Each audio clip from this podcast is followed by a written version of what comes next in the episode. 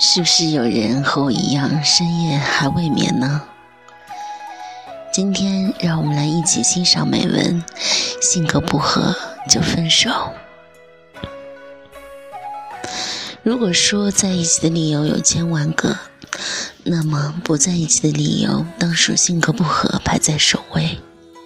不久之前，有媒体上街随机采访情侣分手的原因，百分之九十的回答都是。还是性格的原因吧，我们不合适。他太强势了，我不喜欢。我们性格不合，他要求太多了，我受不了。你有没有遇到类似的情感经历？因为性格可以一言不合就分手。前几前几天查看后台留言的时候，看见有位听众跟我分享了一个自己亲身经历的相亲故事。在表姐的安排下，他去见了一个据说人品、相貌、性格等等方面都极为贴合的对象。当时两人见面也相谈甚欢，对彼此都蛮有好感。这一打正欲打算正式开始交往的时候，他不小心发现对方的星座和自己的星座完全不匹配。继而，在接下来的交往过程中，他逐渐发现了对方身上一点一点与自己不是特别合得来的点。比如说，他很喜欢遇到一件事情的时候就当场干净利落的解决，但是他总是会拖着，让他不要着急，说多大点事儿，缓一缓就好了。再比如说。他爱周末的时候睡懒觉，而他却经常在周末大早上打电话把他吵醒，让他出来活动活动。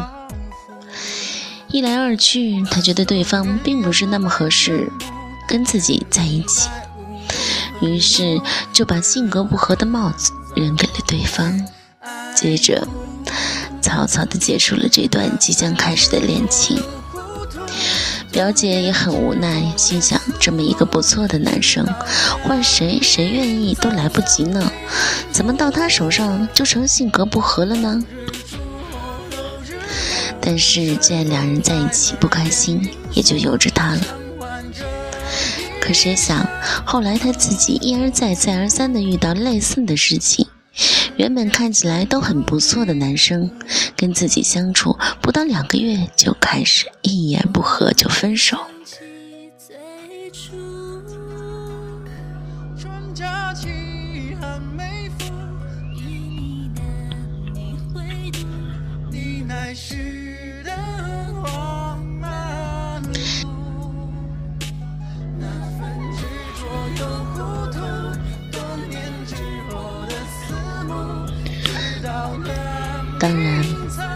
对方的问题。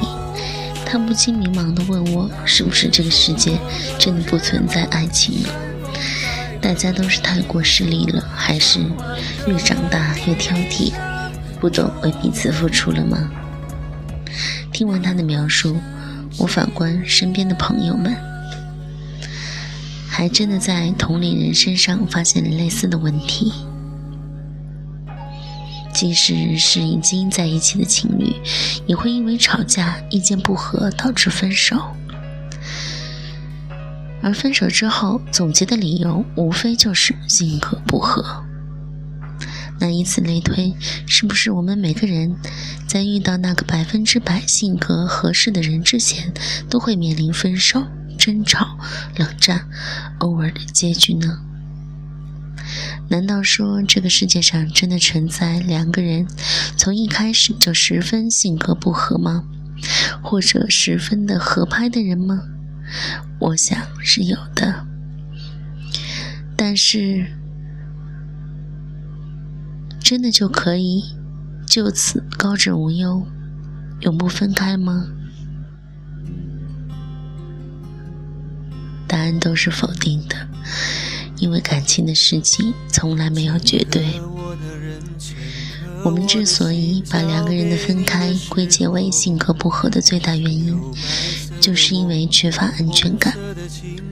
有没有发现，我们现在谈恋爱越来越懒了，都在等待对方为自己改变，而很少两个人耐着性子去解决问题。遇到点儿屁大的事，就开始互相指责。我们都该善于挑剔别人的错，反而很少反省自己是否做的也让他人满意。而这种表现，恰恰就是爱情中缺乏安全感的表现。因为你不确定对方有多爱你，就如同你不确定自己有多在乎他一样。所以，你懒得努力去适应对方，懒得努力去改变自己。却为一些很小的事情斤斤计较，也懒得去经营一段看得起来还蛮 OK 的恋情。你始终都抱着一点希望，还在期待着那个从各方面都适合你的人走到你面前。那得多省事儿，多轻松！你什么都不用干，只需要守株待兔，等着他投怀送抱。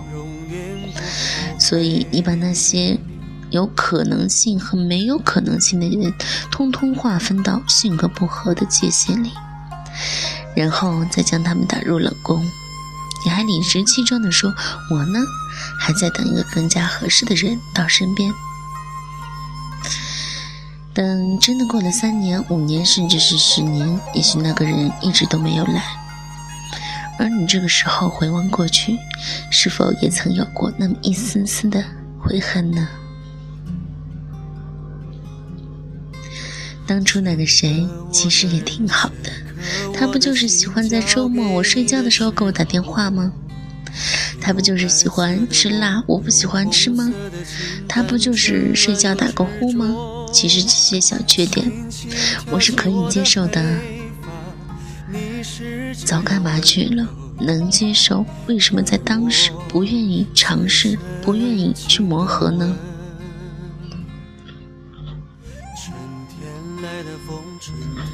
性格不合，有些时候就是一种借口。当然了，声音近前的你有没有这种感觉呢？可能我有时候也会有，觉得和某一个人相处的不合适。啊，可能是我们不对眼法，性格不合，就因此推诿掉了。其实真正想到，仔细想想，也许自己没有从别人的角度出发，应该把一切看淡了。或许这样更容易接受别人，也更容易接受自己。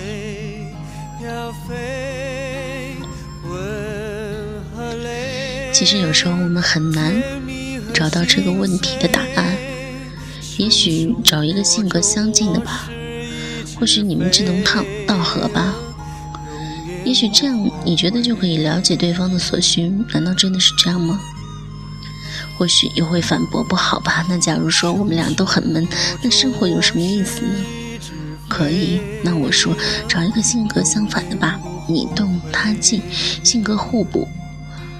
两人和谐美满，还避免了打架。你又会反驳说不好吧？性格相差太大，那岂不是天天因为意见不合而争辩？我想看无聊的泡沫剧，而他要看体育频。我想睡觉，他想玩，那多不和谐。其实我们或许没有真正的想过，性格这个东西不是绝对主义。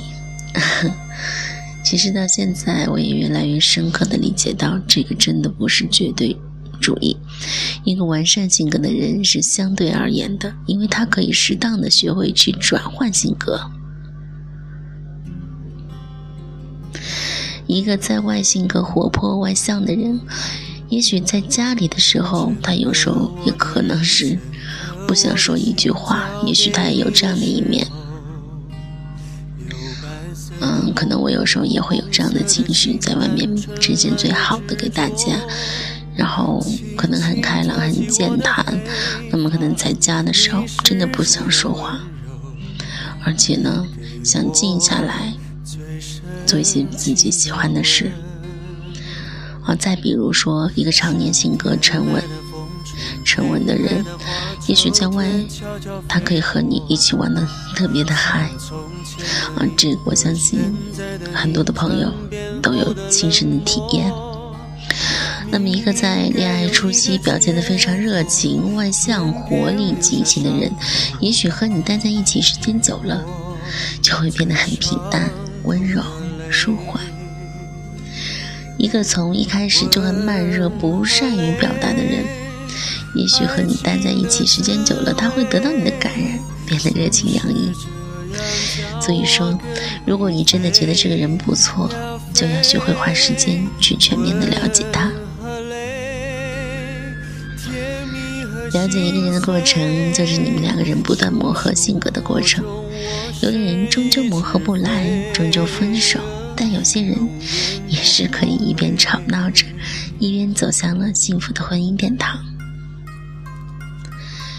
所以说，很多时候性格不合只是一种借口。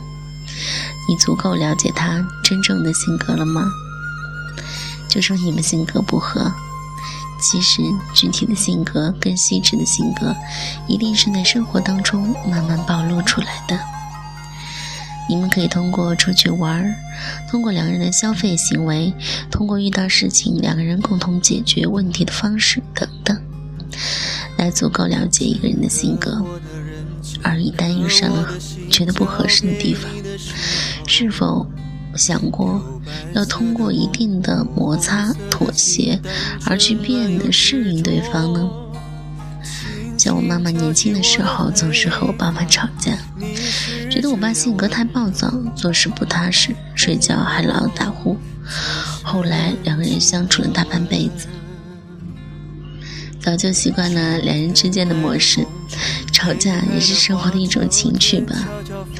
性格暴躁的我妈也养成了对付他的方式，而现在在外地睡觉，没有我爸的呼，反而睡得不踏实。两人吵着吵着，也过了半辈子了。你看，人的适应能力真的是特别的强，性格上的一点点不合适，并没有你想象的那么巨大，非有这一个你死我活。很多时候。你不愿意去改变，也有很大一部分原因还是你不够爱。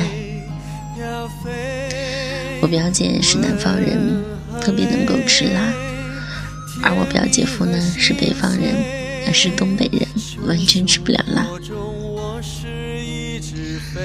但是嘛，他们却在饮食中从来都没有出现过因为对方而觉得不愉快。因为两个人都有为对方付出的心态，所以你不能吃，我就尽量少吃。如果你能吃，我也就陪着你吃。一年三百六十五天，充满着酸甜苦辣、吵吵闹闹、恩，也就这么过来了。那些陪着你吃辣的日子里，因为有你陪着，我不吃辣的妥协，所以感情的天平自然就常年稳定了。生活就应该互相迁就，切记所有的事情都要有自我，都要都以自我为中心，受不了一点点的差异就要大打出手。不服输的话，那么你很难去找到一个跟你性格特别符合的人。你还没有完全塌下心来去接受对方，愿意去跟对方的性格、跟你的生活去做摩擦，那么。你也很难去等待一个同样如此的人走进你的生活。彼此适当的服输与妥协，是为了实现两人的感情和婚姻的共赢局面。